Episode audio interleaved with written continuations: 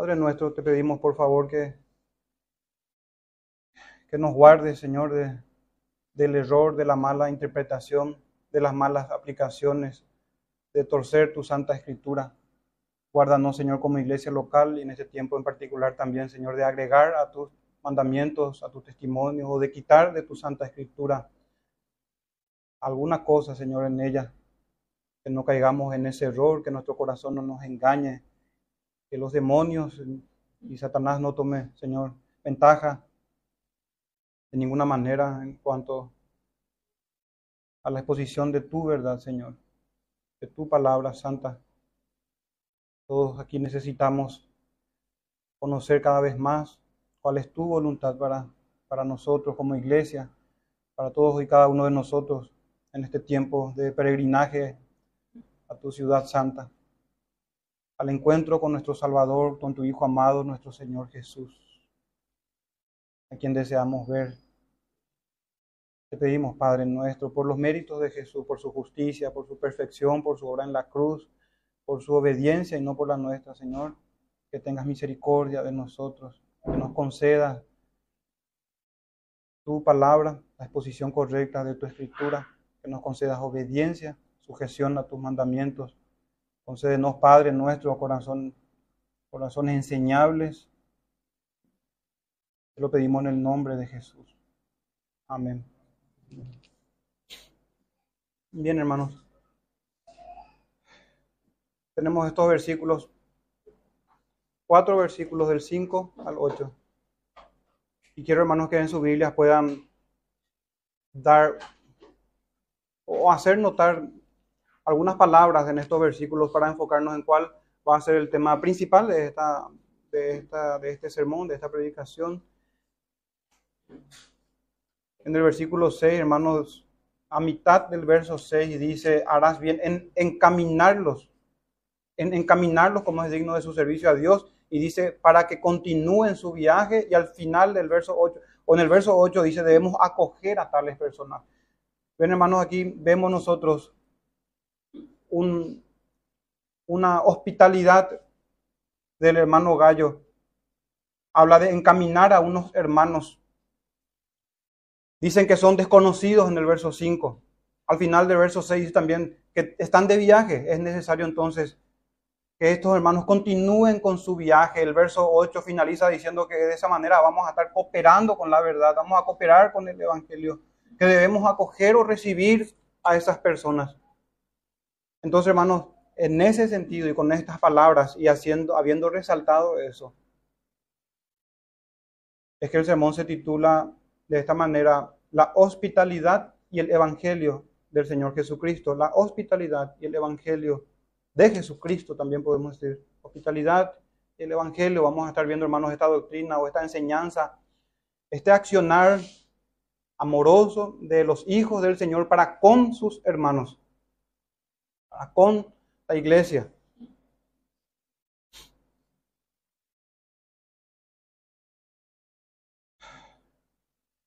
Antes de desarrollar estos, estos versículos, hermanos, quisiera leer la definición de, de hospitalidad o más bien hospitalario. ¿Quién es una persona hospitalaria? Solamente estas son definiciones de, un diccionario. No, no, son, no es un diccionario bíblico.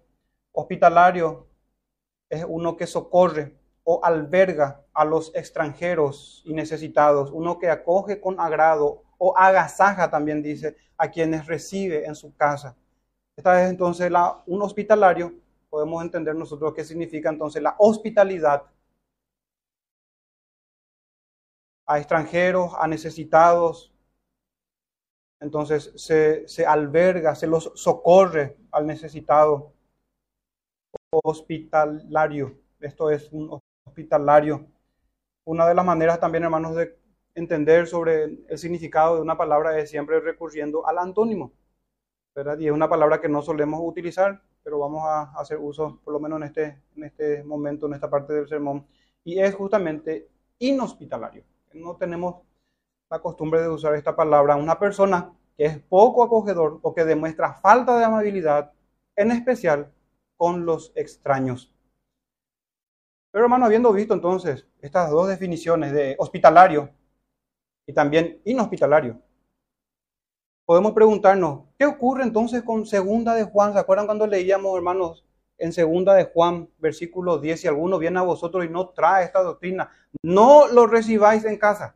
Miren, hermanos, totalmente distinto del mismo apóstol, ponderando la hospitalidad de uno, pero promoviendo, podemos decir, la inhospitalidad de otra, de la señora elegida. No lo recibáis en casa, dice, ni le digáis bienvenido, porque haciendo eso, decía el apóstol Juan, que, que le dice bienvenido a alguien que no trae la doctrina de Jesucristo, participa en sus malas obras. Entonces, hermano, no podemos ser simplistas, no solamente en este tema, en toda la escritura, en todos los temas de las escrituras. Bien dijo el Señor en Génesis 3:15 que pondría enemistad entre, dice, pondré enemistad entre ti y la mujer, dijo a la serpiente. Entre ti y la mujer pondré enemistad y entre tu simiente y su simiente de ella. Entonces, ¿cómo puede haber, hermano, hospitalidad siendo que el Señor dijo en Génesis 3:15 que pondría enemistad Y Mateo 10, 41, el Señor dijo, el que recibe a un profeta por cuanto es profeta, recompensa de profeta recibirá. Y el que recibe a un justo por cuanto es justo, recompensa de justo recibirá. Podemos preguntarnos aquí cuál será la recompensa de un profeta, porque dice que si recibimos un profeta, recompensa de profeta. ¿O cuál será la, la recompensa de un hombre justo? Porque el que recibe a un justo, recompensa de justo recibirá. Vienen las bendiciones del Señor según estos este comportamiento misericordioso y hospitalario. Pero a la inversa, entonces, ¿qué pasará con el que recibe a un falso profeta? ¿Qué recibirá un falso profeta? poniéndolo a la inversa. ¿Qué recibirá un injusto? Porque el que recibe a un injusto, colaborando con él, en el contexto del Evangelio, hermanos, recompensa de un falso profeta recibirá y de un injusto recibirá. Por eso en segunda de Juan se dice, no lo reciban en la casa, no le digan bienvenido, no sean hospitalarios. En un contexto del Evangelio, hermano. No, no se trata esto de ir en contra, de socorrer a una persona necesitada, como la parábola del buen samaritano. Casualmente un sacerdote, y si mal no recuerdo, un, escriba, un levita, perdón, era un sacerdote y un levita pasaron de largo ante una persona que había sido víctima de un robo. Imagínense, hermano. Pero bueno, no es, hermano, en ese contexto general o amplio que se habla aquí de la hospitalidad, es la hospitalidad y el evangelio. ¿Cómo manejarnos nosotros, hermanos, dentro de esta doctrina a la luz del evangelio? En cooperar con la verdad y no cooperar con el error. Entonces existe una hospitalidad en un sentido general. Como les dije, hermanos, la parábola del buen samaritano. Aún los no creyentes también ayudan a los necesitados, a pesar de que en esa parábola el sacerdote y el levita no lo hicieron, pasaron por alto al necesitado. Considerando ese tipo, hermanos, eh, o considerando esta excepción, la parábola del del buen samaritano como una excepción, como una regla general, vayamos entonces a la hospitalidad en este sentido del texto que tiene que ver con cooperar con la verdad. No podemos ser hospitalarios con la mentira y con el error. Entonces, hermanos, cuidado con un entendimiento defectuoso sobre la hospitalidad, y esto aplica también a todos los temas de la, de la Sagrada Escritura. Cuidado, hermanos, ya digo esto con antelación, cuidado con un exceso de hospitalidad en el sentido de aplicarlo en situaciones o casos en donde la misma escritura lo prohíbe. O con quienes la misma escritura condena. Si nuestro entendimiento sobre la hospitalidad bíblica y demás enseñanzas reveladas en las escrituras lo basamos solamente en definiciones, como lo, estamos haciendo hasta ahorita. Solamente si nos basamos en definiciones, nuestra comprensión será defectuosa o deficiente. No digo, hermanos, que las definiciones no sean útiles o incluso son necesarias también. A lo que apunto más bien es a su insuficiencia. Para eso se nos da las escrituras. O si no, se nos daría un diccionario y verificar ahí cada doctrina con su sucinto, resumido concepto. Entonces, hermanos, son necesarias las definiciones, pero son insuficientes. Es necesario de la escritura. Y ahí es que tenemos la suficiencia de las escrituras. No meras eh, postulados o pequeñas definiciones, no. Toda la escritura. Considerar una doctrina sin dejar de lado ningún texto bíblico posible. Toda la escritura armonizada en contexto, con el centro del Evangelio, con el centro de la simiente de la mujer, con el centro del reino del Señor avanzando. Y ahí comprender bíblicamente cada doctrina de las Sagradas Escrituras. Por eso es necesario, es vital la predicación en la iglesia local.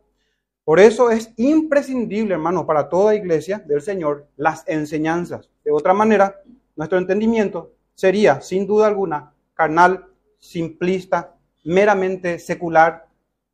Fuera de la iglesia, hermano, recordemos que el mundo también tiene su entendimiento sobre el amor, sobre la amistad, sobre la familia, sobre los padres, sus respectivos roles y demás, sobre la verdad, etcétera. Toda esa doctrina, hermano, hay un entendimiento. Y uno puede ir a los diccionarios también y tener cierta idea, pero ¿qué del amor bíblico? ¿Qué del amor o de la amistad también según las escrituras?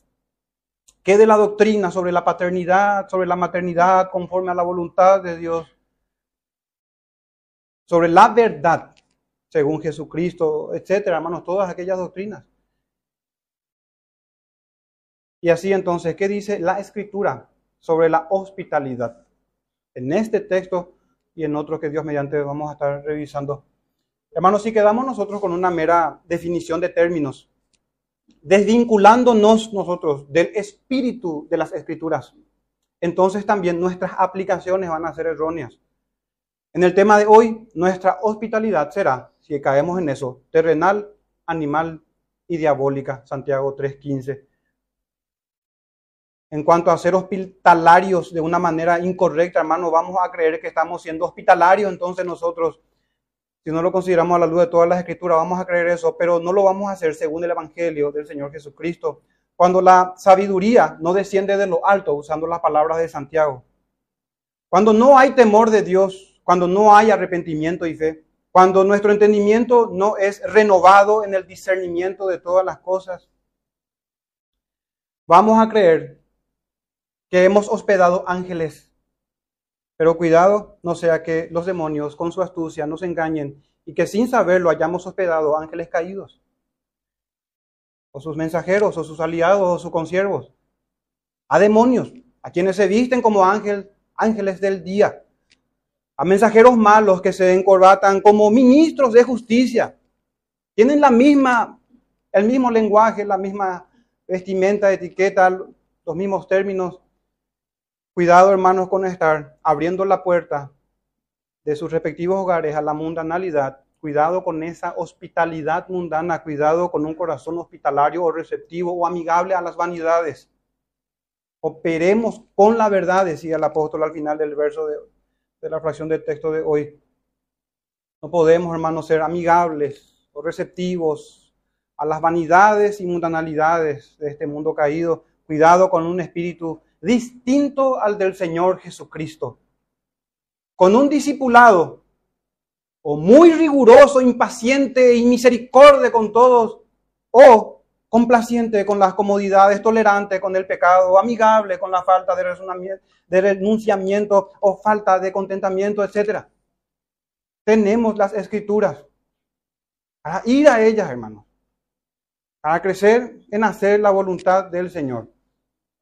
Vamos a tocar hoy la hospitalidad y procurar verlo según el Evangelio, según la verdad. Sin duda, hermanos, hay una necesidad de reformar nuestro entendimiento, de reformar el entendimiento de todas las cosas, no solamente del tema de hoy, de, cambiar nuestra forma de pensar. Y este cambio constante de manera de pensar y de acercarnos cada vez más a la verdad, a la misericordia y al amor y a las buenas obras y a la fidelidad al Señor, por sobre todo, hermano, no va a terminar hasta aquel gran día donde las almas ya sean hechas perfectas, cuando vayamos a la presencia del Señor. Renovados en el espíritu de vuestra mente, dice el apóstol Pablo en Efesios 4, 23. Y el mismo apóstol a los romanos en 12, 2, Romanos 12, 2 dice, no os conforméis a este siglo.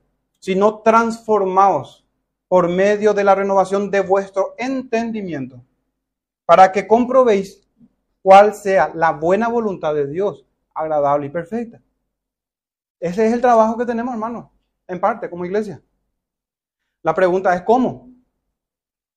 Y solemos recordar las palabras del Señor en Juan 17, santifícalos en tu verdad.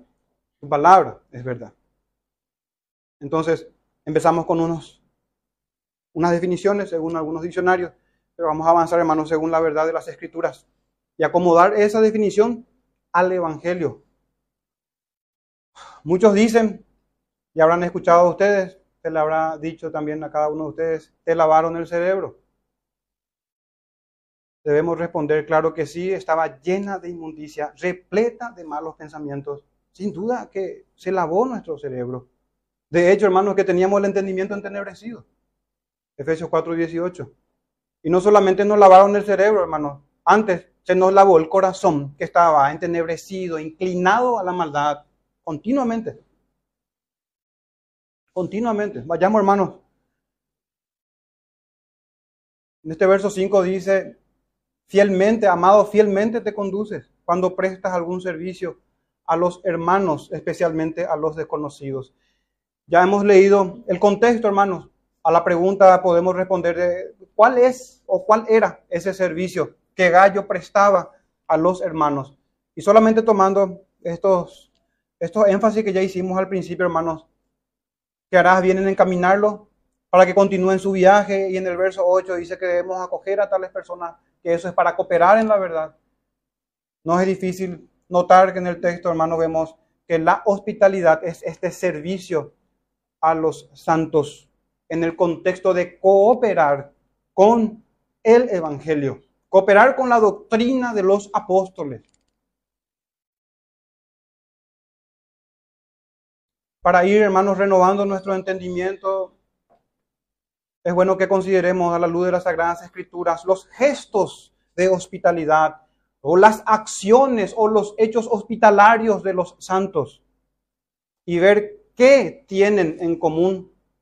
Siempre la hospitalidad bíblica, hermanos, se da en un contexto de las promesas de Dios, de hacer juicio y misericordia, de hacer que la verdad sea conocida de promover el conocimiento de la verdad. vamos a ver algunos ejemplos. La hospitalidad bíblica, hermanos, hermanos, siempre tiene que ver con el cumplimiento de las promesas de Dios que son sí y amén en Jesucristo. Tiene que ver con el cuerpo y la sangre de nuestro Señor. Por ejemplo, cuando Melquisedec se presentó con pan y vino. ¿Por qué, ¿Por qué hablo de hospitalidad en ese caso, hermanos? Por el corazón hospitalario de socorrer al necesitado en el camino. Tiene que ver siempre, hermanos, esta hospitalidad cristiana que nos enseña las escrituras, tiene que ver con amar al prójimo, habiendo recibido la gracia de Dios para hacerlo. Tiene que ver, hermanos, incluso con hospedar a extraños, con tal de salvar sus vidas por temor al Dios de Israel. ¿Se acordarán de quién hablo ahí? Recibe a extraños para salvar sus vidas.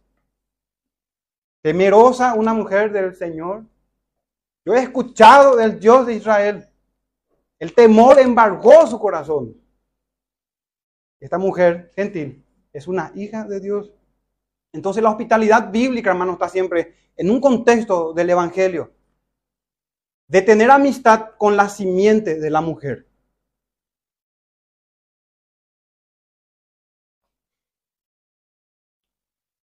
Y no, el texto dice, hospedaron ángeles. Cuidado, hermano. No hospedemos como dijimos hacer a todos ángeles caídos, o sus mensajeros, sus consiervos.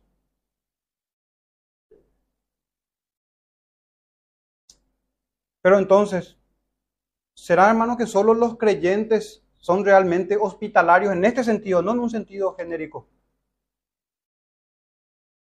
¿Estoy yo acaso, hermanos, diciendo que los incrédulos no pueden llevar a cabo actos de hospitalidad bíblicas agradables al Señor? Claro que sí. Eso estoy diciendo. Eso es justamente lo que estoy queriendo decir. Actos agradables en el Evangelio, cooperando con un corazón agradable a Él, con todos los elementos, hermanos, para una buena obra que agrada al Señor. en Cristo Jesús, en ese, en ese sentido. Por supuesto, en un sentido amplio. Es distinto, pero la hospitalidad y el Evangelio del Señor Jesucristo en esta lucha que tenemos por la verdad. Vamos, hermanos, algunos, algunos ejemplos de hospitalidad. Pero primero, un ejemplo también, uno solo, de cómo no ser hospitalario. Un ejemplo de cómo no ser hospitalario. Recordemos, en el texto que leíamos hoy, hermanos, se habla del amor de Gallo, de cómo con este servicio a los santos se habla de su amor cristiano. Entonces, la hospitalidad está ligada al amor. Y te recordamos en primera de Juan 3:12, no como Caín, justamente lo contrario, no como Caín que era del maligno y mató a su hermano. Lejos, hermanos, de tener un corazón hospitalario que socorre al necesitado, él fue y quitó la vida de su hermano. Génesis 4:8 dice, y dijo Caín a su hermano Abel, salgamos al campo, lejos de recibirle en su, en su hogar o, darle un trato hospitalario al cansado, al necesitado, lejos de agasajar a su hermano, salgamos al campo. Y aconteció que estando ellos en el campo, Caín se levantó contra su hermano Abel y lo mató. Y lo mató. Verso 9 dice, y Jehová dijo a Caín, ¿dónde está Abel, tu hermano? Y él respondió, no sé. Pero si hubiese sido un hombre hospitalario, él hubiera sabido, hermano. Su respuesta hubiera sido, está bajo mi cuidado. Está bajo mi cuidado. Así como el buen samaritano. ¿Soy yo acaso, dice Abel, guarda de mi hermano? ¿Acaso yo, ah, hermano, y una persona hospitalaria, según el texto, según Gallo también aquí, ¿será que podía haber respondido esto de estos hermanos misioneros, de estos enviados por, los, por el apóstol? ¿Será que Gallo hubiese dicho también eso? ¿Acaso soy yo guarda de esto? Hermano, es totalmente lo opuesto. No como Caín. Y como siempre, hermanos, el Señor da su retribución en el verso 12. Dice, errante y extranjero serás en la tierra. Lejos de gozar de hospitalidad, hermanos, la retribución de su maldad llegó en ese verso 12, errante y extranjero serás. Pero ese es el ejemplo, hermanos, de cómo no ser hospitalario. Tenemos los ejemplos, y solamente para citar y no detenernos mucho tiempo en esto, Melquisedec, rey de Salem y sacerdote del Dios Altísimo, salió al encuentro, hermanos, él salió al encuentro de Abraham, sacó pan y vino y lo bendijo. Tenemos también la hospitalidad de Abraham para con tres ángeles y luego también la hospitalidad de Lot. Hospitalidad de Abraham con ángeles y con el Señor mismo. Tenemos la hospitalidad también de Lot. Y fíjense, hermano, en Hebreos capítulo 3, capítulo 13, cómo se habla de esta doctrina de la hospitalidad como un como dependiente del amor cristiano como unas virtudes del amor, de la doctrina del amor. Hebreos 13 dice, permanezca el amor fraternal, no como Caín, permanezca el amor fraternal, dice. Verso 2, no os, olvidéis de la hospitalidad. Porque por ella algunos, sin saberlo, hospedaron ángeles. Acordaos de los presos. Fíjense, hermanos, esto. Acordaos de los presos. Y luego vamos a ver cómo se repiten estos esto en las escrituras, como si estuvierais presos juntamente con ellos y de los maltratados, como que, como que también vosotros mismos estáis en el cuerpo. Entonces, otro ejemplo más, hermanos, la hospitalidad de Raab con los espías enviados a Jericó en el libro de Josué. Y tiempo nos faltaría, hermanos, para hablar de la hospitalidad en el Nuevo Testamento, de Saqueo, de Leví, de Pedro, de Marta y María, de los discípulos caminos a Emaús, de Filemón, de todos aquellos que recibían en sus casas a la iglesia y se congregaban ahí. Todos los creyentes nos parecemos en algo o en muchas cosas, hermanos, Y es, es que nos parecemos debido a los frutos del Espíritu Santo. Debemos parecernos, debemos tener esta conducta de gallo. Debemos tener un corazón hospitalario. Porque todos somos nuevas criaturas. Con sus características cada uno de nosotros, pero con fruto del Espíritu Santo. Nuevas criaturas en Cristo Jesús. Todos enseñados por la misma escritura, por el mismo Espíritu, con el mismo pastor y obispo de nuestras almas, el Señor Jesús. Todos estamos siendo transformados a la imagen de Cristo. No puede ser, hermanos, que nos pasemos hablando de la hospitalidad de los hermanos del pasado solamente. No puede ser, hermanos, que nos gloriemos de esa manera solamente en ellos, pero estando alejados de los hermanos del presente. No puede ser que leamos Hebreo 11, es el testimonio de la fe de los hermanos del pasado, Hebreo 11, como reliquias de la fe o como museos de antigüedades cristianas. Ir a Hebreos 11 para ver eso. Como una galería antigua de una fe que ya no existe. Ni toda la Biblia, al menos ni, ni Hebreos 11 se escribió para su lectura como meros espectadores nosotros, ¿no? La escritura habla de la común fe y que por más que esa fe fuera pequeña como un grano de mostaza, es un don de Dios, es poderosa y milagrosa, capaz de mover montañas. La hospitalidad, hermano, como vemos en nuestro texto, es una evidencia de la fidelidad y de la autenticidad de la fe. En la Biblia hispanoamericana dice así, estás portándote, dice. Y Continúa el texto. Esta, esta, esta distinción es que me llama la atención, que se está portando, se está comportando y luego dice, como un auténtico creyente al hacer lo que haces por los hermanos, aunque para ti sean forasteros. Imagínense, hermano. Aunque sean desconocidos, te comportas como un auténtico creyente, dice en esta versión, ¿verdad? Que da casi en el sentido de, de las palabras del apóstol Juan. Entonces la hospitalidad tiene, hermanos, eh, se ve como una evidencia o una autenticidad de la fe. De hecho, que Juan mismo, bueno, el Señor dijo, ¿verdad? Y, Juan lo relata en su evangelio, en esto conocerán todos que sois mis discípulos si tuvieres, tuviereis amor los unos por los otros. Y la hospitalidad, hermanos, es un aspecto importantísimo a considerar dentro del amor cristiano. Me pregunto, hermano, ¿de qué sirve conocer todas las doctrinas, tener todo el conocimiento y toda la sabiduría sin un corazón hospitalario y ayudador?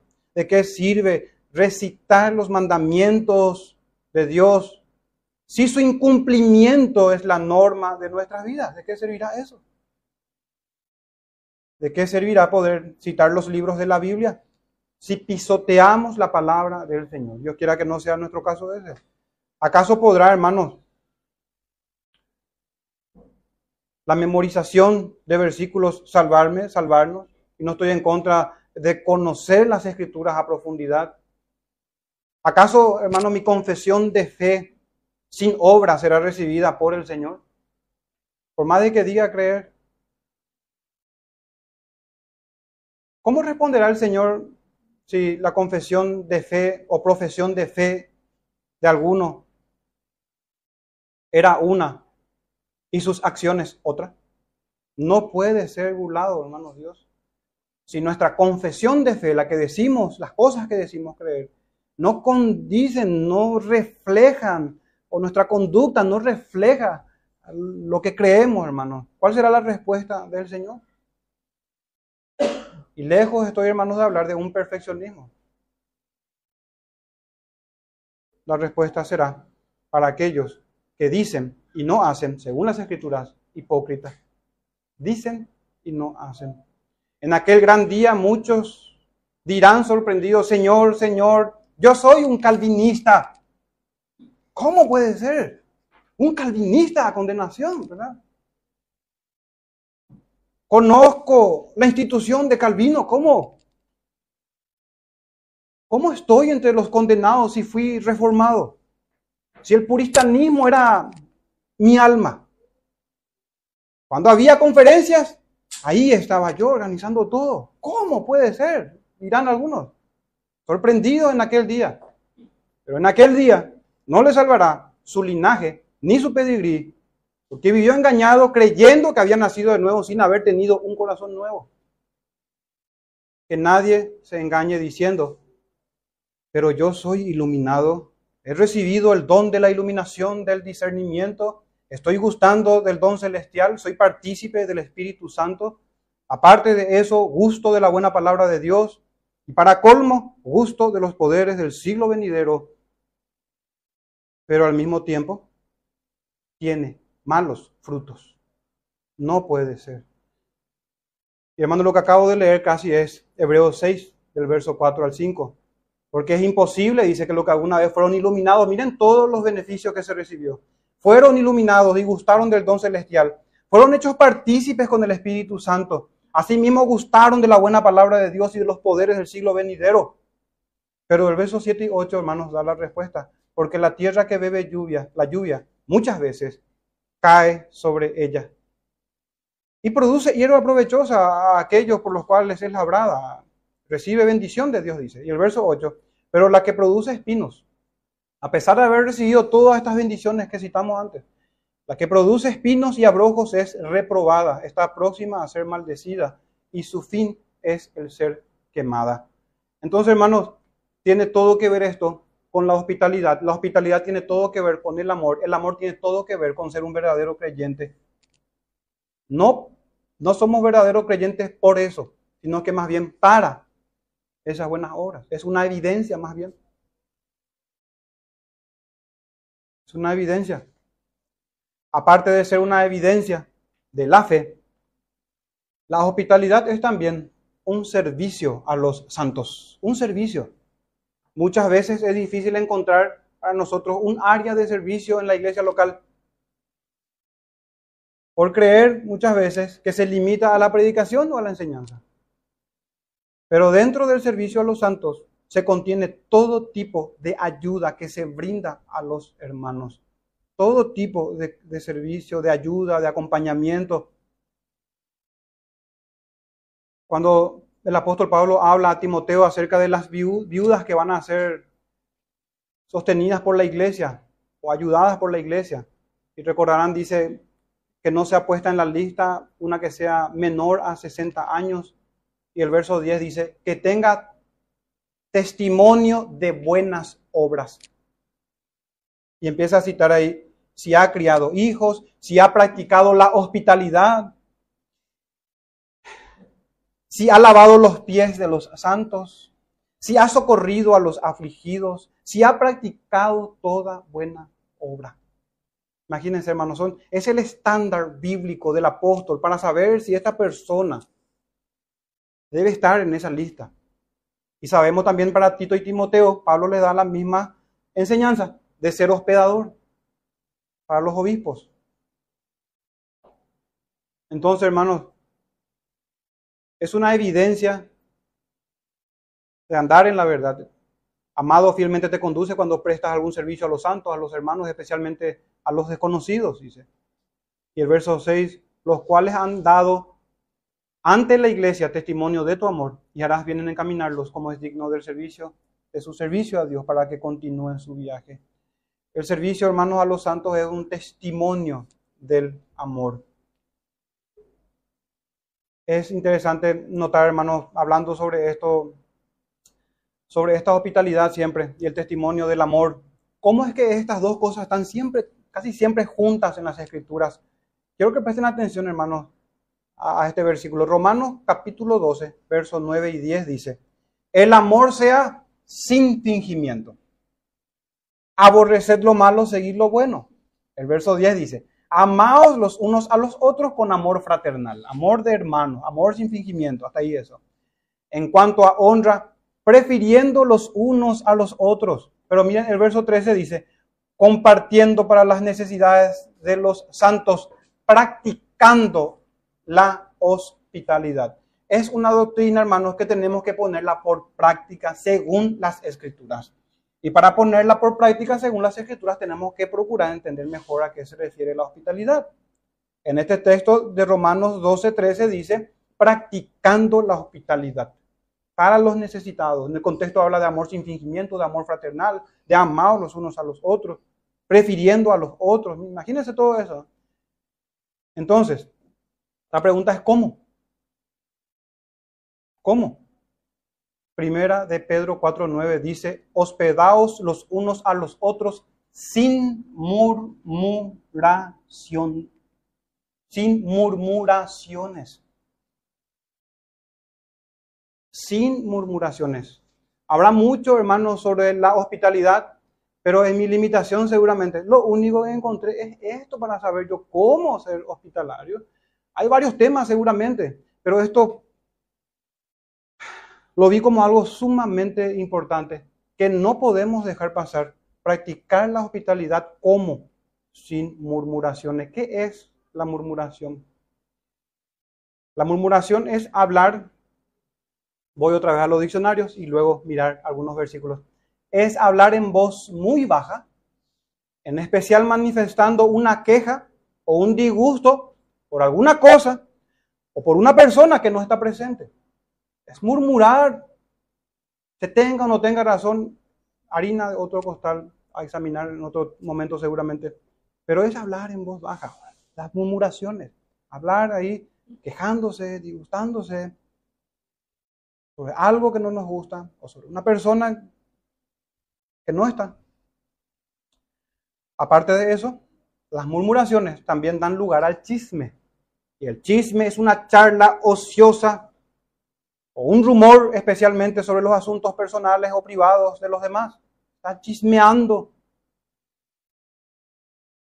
Hermano, ¿y cómo es que pudiéramos caer en esto? Después de haber estudiado Primera de Juan, ¿de qué significa amarás a tu hermano en Levítico capítulo 19? Cuando habíamos estudiado sobre ese mandamiento antiguo, que también es nuevo, habíamos ido, hermano, al mandamiento antiguo en el contexto de Levítico 19, y era hablar con el hermano. Es la medicina en contra de las murmuraciones. Y no vamos a poder hospedar, tener un corazón hospitalario en un contexto de murmuración. ¿Y de qué amor estaremos hablando? ¿Y cómo conoceremos que somos del Señor entonces? Si no estirpamos ese maldito pecado en nosotros. Levítico 19. Pero voy a ir, hermanos, a, a un verso más antes de lo que habíamos leído en aquel tiempo que por lo visto me equivoqué al no considerar el verso 16. No andarás chismeando entre tu pueblo. No atentarás contra la vida de tu prójimo. Yo, Jehová. Verso 17. No aborrecerás a tu hermano en tu corazón. Razonarás con tu prójimo para que no participes de su pecado. No te vengarás ni guardarás rencor a los hijos de tu pueblo, sino amarás a tu prójimo como a ti mismo. Yo, Jehová. El Señor dice esas cosas. Palabras de nuestro Señor. Para que lo pongamos en práctica, hermanos. Para que nos arrepintamos de las murmuraciones. Hebreos 6.1 sobre las murmuraciones dice, Hechos, perdón, disculpen, Hechos 6.1, un ejemplo que se da. En aquellos días como crecía el número de los discípulos, hubo murmuración de los griegos contra los hebreos, de que las viudas de aquellos eran desatendidas en la distribución diaria. Totalmente legítimo, hermanos. En ese caso. Penosamente el texto habla de que se murmuró, de que no se trató con madurez. Pero en fin, sirve para ver cómo se da esta murmuración. ¿Era cierto lo que decían? Era cierto. Pero eran murmuraciones. Un espíritu quejumbrón pero no tratar entonces con ese pecado. Qué suerte que se escuchó la murmuración, porque imagínense no alertar a los apóstoles en la ordenación de hermanos llenos del Espíritu Santo para que sirvan a las mesas, un trabajo totalmente digno de exaltar es poca cosa, de hecho que era el trabajo de los apóstoles también. Y de hecho que todo está llamado, todo ministro del Evangelio incluso está llamado a servir a los demás, siempre que no represente o no vaya en detrimento de su tiempo de oración y de trabajo en el ministerio. Pero en fin, hermanos, se cae en murmuraciones cuando se emiten, por dar ejemplo nada más, y que apuntemos bien eso en nuestro corazón, se cae en murmuraciones cuando se emiten juicios apresurados. se caemos también nosotros ahí como un efecto dominó en habladurías, en difamaciones, en diversas quejas, ya sean en palabras, en pensamientos o en hechos. Recuerden que hay un lenguaje que no es hablado y es tu conducta. Pero el Señor todo eso, hermanos, sopesa. Lo esencial y determinante en una murmuración es que se habla en voz baja de una persona o de una situación. En otras palabras, se habla a sus espaldas, se habla en su ausencia.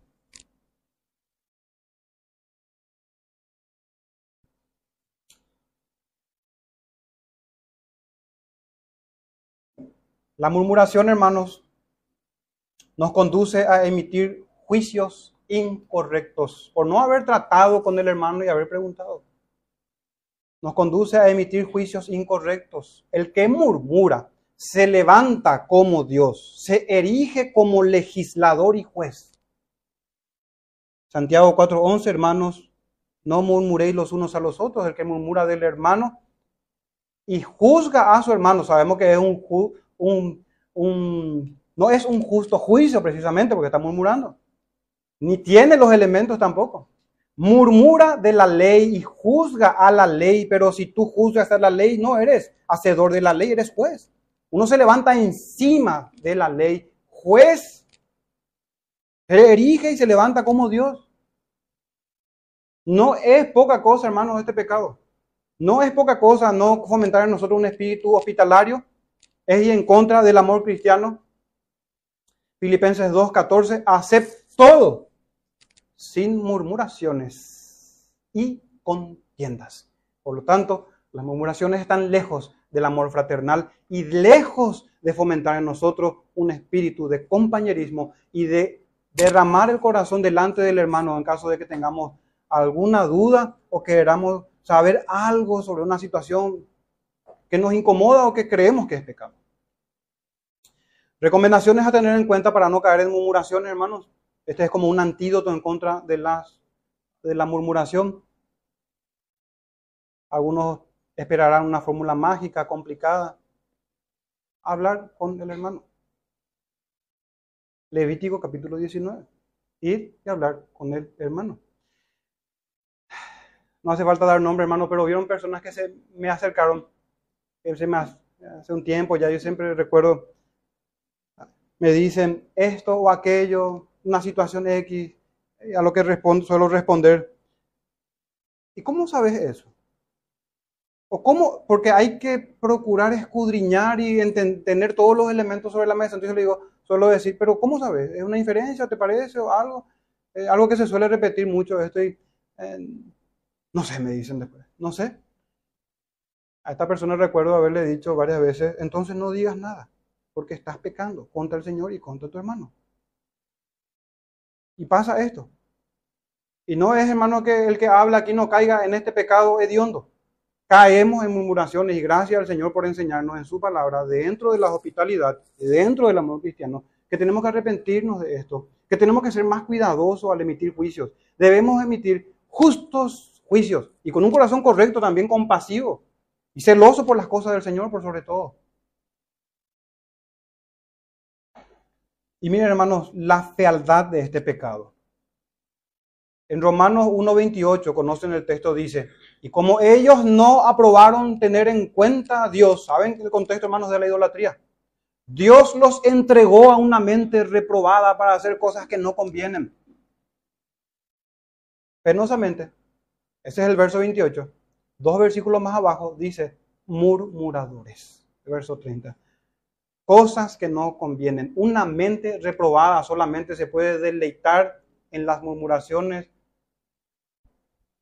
No, hermanos, no es así con nosotros. Podemos caer en este pecado, pero no permanecer en ellos. No, no, no. Miren, hermanos, gracias al Señor por su palabra. En Isaías 29, 24, habla de los murmuradores, pero dice esto, los extraños de espíritu aprenderán inteligencia y los murmuradores aprenderán doctrina. El Señor llamará a los murmuradores para que sean como Natanael, en quien no hay mentira. Personas íntegras, personas que buscamos arrepentimiento en el Señor. Nuestro verso 7, hermanos, dice, porque ellos salieron por amor del nombre de Él, sin aceptar nada de los gentiles. Hermano, en este punto se habla de los beneficiarios de la hospitalidad. Antes de esto, en los versículos anteriores vimos prácticamente la hospitalidad y ver que debe ser sin murmuraciones, sin contiendas, que tiene que ver con el amor. Pero ahora avanzamos entonces, hermanos, a los beneficiarios de la hospitalidad. Estos hombres eran emisarios apostólicos, tenían carta credencial, carta, nota de presentación de los apóstoles. Eso es importante para nosotros, hermanos, para identificar hoy si vamos a colaborar con la verdad de algunos, entre comillas, si es verdad o no, con algunos hombres, ministerios, trabajos cristianos, podemos decir. Tienen que tener, hermanos, el pergamino apostólico. Y para eso hay que mirar las escrituras. Si tienen una página de más, si tienen un versículo de más, si agregan a las escrituras, si quitan las escrituras, entonces no se conforman a las sanas palabras de los apóstoles, ni a las sanas palabras del Señor.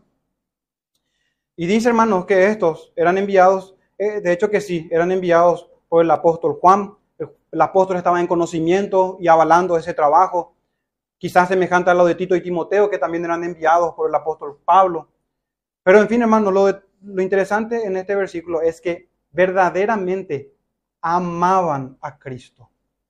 Dice que era por el amor del nombre del Señor. No como muchos, porque Pablo cuando habla a los Corintios, en 2 Corintios 4, 5, dice, porque no nos predicamos a nosotros mismos. Está bien conocer de los hermanos del pasado, hermanos, pero se debe predicar de Jesucristo, el Señor, y de la obra de Cristo en las Escrituras, en los hermanos. No nos predicamos a nosotros mismos, dice Pablo, sino a Jesucristo como Señor. ¿Y cuánta diferencia tenemos con los predicadores itinerantes de hoy que no tienen carta apostólica? De eso estoy seguro. Porque Pablo, ni Pedro, ni ningún otro participaría de sus idolatrías. No.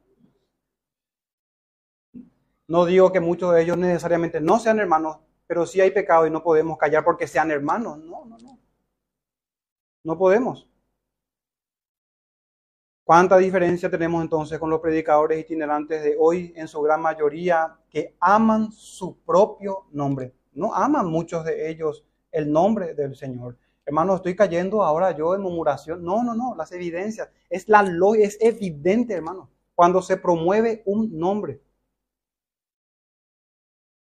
O hace falta traer un proyector y podemos pasar los videos y las fotos de todo lo que hacen, de toda la abominación e idolatría en la que se está cayendo y de cómo la iglesia evangélica se está desviando de la verdad. Bien dijo nuestro Señor, si otro viene en su propio nombre, a ese recibiréis. Y el mismo Señor dijo también, guardaos de los escribas, que gustan andar con ropas largas y aman las salutaciones en las plazas. Entonces, hermanos, nuestro Señor no habla de su doctrina. Más bien en este punto, habla de esta conducta pecaminosa y obviamente no podemos entonces tenerlos como beneficiarios de la hospitalidad. No resulta, hermanos, así la hospitalidad. Dice que aman las salutaciones en las plazas. Hoy puede ser el reconocimiento en las redes sociales o en algún, algún tipo de reconocimiento público. Predique lo que predique. Si aman el reconocimiento, este es su versículo. Y el Señor, a quien decimos servir y a quien digo servir, me dice que me guarde de esas cosas y de ellos, los que aman las salutaciones en las plazas, los que aman las primeras sillas en la sinagoga, que eran no precisamente como hoy nosotros, eran sillas de reconocimiento. De hecho, que en muchos actos oficiales las autoridades están enfrente y los comunes están para atrás. Es en ese sentido. Ellos amaban el reconocimiento. Amaban el reconocimiento. Las primeras sillas en las sinagogas y los primeros asientos en las cenas no debemos, hermanos, pagar mal por mal, pero tampoco debemos ser hospitalarios con el pecado, con la mentira, con la impenitencia. Se debe discernir no solamente con quién ser hospitalario, sino también de quién recibir hospitalidad. Incluso en eso, hermanos, en Proverbios 23, 6, 7 dice, No comas pan con el avaro, no codicies sus manjares, porque cuál es su pensamiento en su corazón, tal es él. Come y bebe, te dirá, mas su corazón no está contigo. Y no es nuestro lugar, hermanos, con gente de esta manera, de este tipo de gente, con este corazón malo, con los avaros, avaricia, que es idolatría. Entonces, hermanos, en este verso 7 tenemos y nos enseña las escrituras a saber quiénes son los beneficiarios de esta hospitalidad según el Evangelio, según el avance de la verdad, que han salido por el nombre del Señor. No tienen nombre al éxito de sus ministerios o, el, el, renombre o la exaltación de sus personas o sus propios nombres. Nada de eso, hermanos. No están deseosos de firmar autógrafos, no están deseosos de que sus nombres queden en las páginas de la, de la historia. No, nada de eso. Tienen el espíritu de Juan el Bautista y de todos los hijos del Señor que están dispuestos a menguar, sencillamente, a servir, a servir. En la iglesia de hoy no es así, pero en la iglesia del Señor es así. El mayor sirve. El mayor sirve. La escritura no puede ser quebrantada, hermanos. Nuestro comportamiento, sí, el comportamiento del mundo y los que dicen ser creyentes, pero jamás la escritura está ahí para que amoldemos nuestras convicciones y nuestra conducta, para que procuremos caminar en ellas.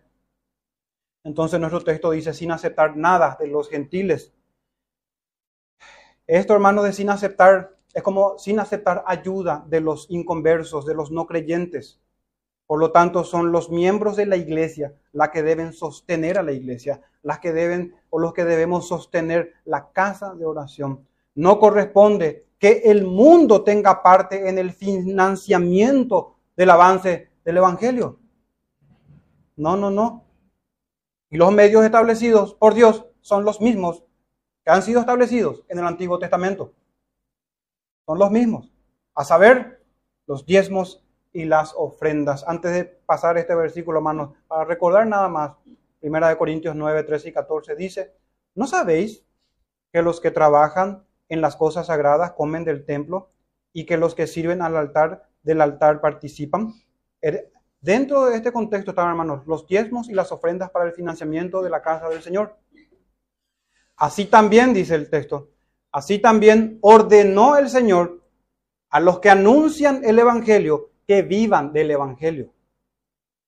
Entonces, a esta pregunta que hace aquí el apóstol, ¿no sabéis que los que trabajan? Es como decir, ustedes no saben cómo se se, sostuvo el templo del Señor en el Antiguo Testamento. ¿Y cómo responderá un dispensacional a esto? Sí, pero. No, no, no. Así también, hermano. Así también. En cuanto al principio, no en cuanto a ciertas cuestiones ceremoniales o cuestiones que son circunstanciales, sino a lo esencial de que Dios es dueño de todo y 10% de todo lo que es de Él, Él nos da para su propia casa y para el sostenimiento de los ministros que él llamó y contrató, si podemos usar ese término laboral, él mismo llama. Y él no es un mal empleador. Él no oprime a sus obreros. Somos los hombres los que tenemos por costumbre hacer eso. Pero en fin, hermano, sin aceptar nada de los gentiles. No es que somos orgullosos, no, no, no, no. Hermano, es responsabilidad nuestra. No puede ser que por nuestra avaricia inconversos sostengan la iglesia. De hecho que no pasa eso y de hecho que no vamos a permitir, ¿verdad? Pero no está de más mencionar esto, para que tengamos convicción y entendamos nuestra responsabilidad en cuanto a esto también. Nuestro verso 8 dice, nosotros pues debemos acoger a tales personas para que cooperemos con la verdad. Entonces aquí, hermanos, tenemos que la hospitalidad coopera con la verdad también. Es un cooperar con la verdad. Debemos, dice, por lo tanto, en este versículo, acoger a tales personas. Debemos, hermano, también aquí se ve la hospitalidad, trayendo ya en cuanto a las, como dice el texto, hermano, ahí, para que cooperemos con la verdad. Entonces también debe haber una hospitalidad de las doctrinas, de la práctica apostólica. Debe haber hospitalidad de la exhortación que se da. Porque al fin y al cabo es cooperar con la verdad. ¿O acaso vamos a comportarnos como Caín en cuanto a las doctrinas y a la exhortación o a la amonestación o a la reprensión? Hermano, debemos ser hospitalarios también con esas cosas. Porque de qué sirve recibir al hermano hospitalariamente, pero no recibir sus palabras, no recibir su testimonio. Por más que demuestre las escrituras. Cerrar los ojos a la exhortación. No, hermanos. Debemos acoger a tales personas con doctrina y todo. No es que Gallo recibía a estos hombres y se tapaba los oídos. No, no, no, nada, nada de eso. No puede ser, hermanos, que haya una falta de hospitalidad hacia la sana doctrina. O cambiando un poco el término, la santa doctrina. Una doctrina santa. Esa es la sana doctrina. No puede ser, hermanos. Ahora uno pudiese preguntarse, ¿y cómo aplica esto a mí? Porque nadie necesita, no, yo no he recibido todavía a nadie en casa, uno pudiera decir, porque todavía en la providencia del Señor no se me dio esa oportunidad ser hospitalario en casa, con hermanos, incluso pueda que no conozca a uno, hermanos. ¿O cómo nos aplica, hermanos, eso como iglesia también? Hermanos, hace poco nosotros vivimos una situación delicada de mudanza de nuestro local de reunión y también de la casa del pastor y de su familia. La pregunta que me hago es, después de haberle meditado sobre todo esto, ¿Cómo se comportó nuestro corazón en ese tiempo? Las pruebas ya pasaron ahora, creo. Pero ¿cómo se comportó nuestro corazón? Y les pido, hermanos, por favor, que Satanás no tome ventaja en este momento, ni que nuestro corazón o razonamiento nos engañe.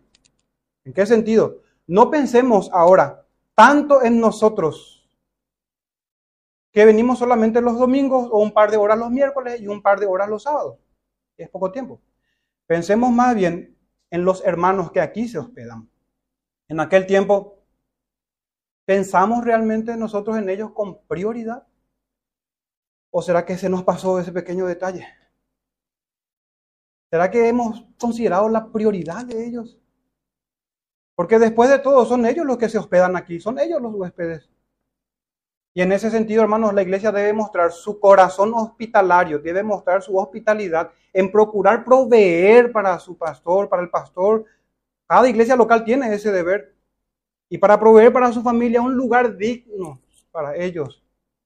Para que cooperemos con la verdad. Ese es el punto, hermano, que cooperemos con la verdad. Con la diferencia, por supuesto, de que el obrero es digno de su salario y el sostenimiento es un deber de la iglesia y es un derecho de los ministros. Pero apunto, hermanos, al corazón hospitalario que debemos tener. Yo creo que cada quien con su conciencia y con el Señor sabrá cómo pasó la prueba de aquel entonces. Es importante, por lo tanto, tomarnos un tiempo, rebobinar todo y meditar si hemos considerado a los hermanos antes que a uno mismo si hemos o no preferido la prioridad de toda una familia de hermanos. Después de todo, el amor no busca lo suyo, primera de Corintios 13, 5. Y nadie entre nosotros está, hermanos, sin un techo en donde vivir, todos tenemos donde dormir, donde comer. Es por eso que recuerdo las palabras de Juan el Bautista cuando le preguntaron sobre que el hacha está puesta en la raíz y le preguntaron a él, entonces, ¿nosotros qué haremos? Y Juan el Bautista respondió en Lucas 3:11, el que tiene dos túnicas, dé al que no tiene. Y el que tiene que comer, haga lo mismo. Todos teníamos, hermanos, techo y vivienda. ¿Cómo se comportó nuestro corazón en ese tiempo?